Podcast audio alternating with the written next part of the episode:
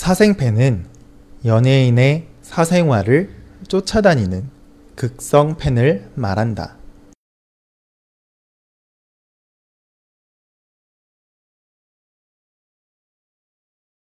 사생팬은 연예인의 사생활을 쫓아다니는 극성 팬을 말한다.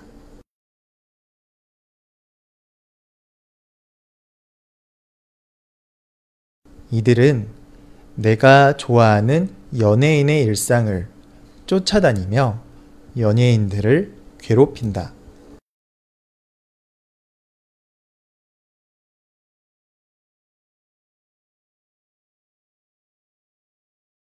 이들은 내가 좋아하는 연예인의 일상을 쫓아다니며 연예인들을 괴롭힌다.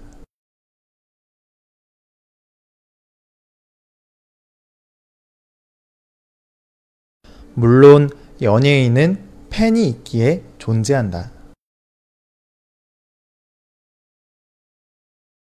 물론 연예인은 팬이 있기에 존재한다. 하지만 도를 지나치는 일부 팬들이 사생팬을 넘어 스토커 수준으로 변해 사회 문제가 되고 있다.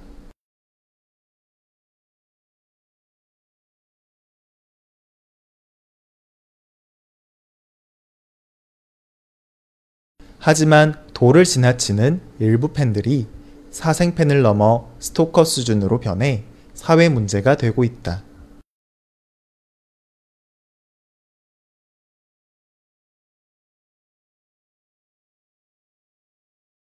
사생 팬들은 연예인의 사생활을 쫓아다니는 극성 팬을 말한다. 이들은 내가 좋아하는 연예인의 일상을 쫓아다니며 연예인들을 괴롭힌다. 물론 연예인은 팬이 있기에 존재한다. 하지만 도를 지나치는 일부 팬들이 사생팬을 넘어 스토커 수준으로 변해 사회 문제가 되고 있다.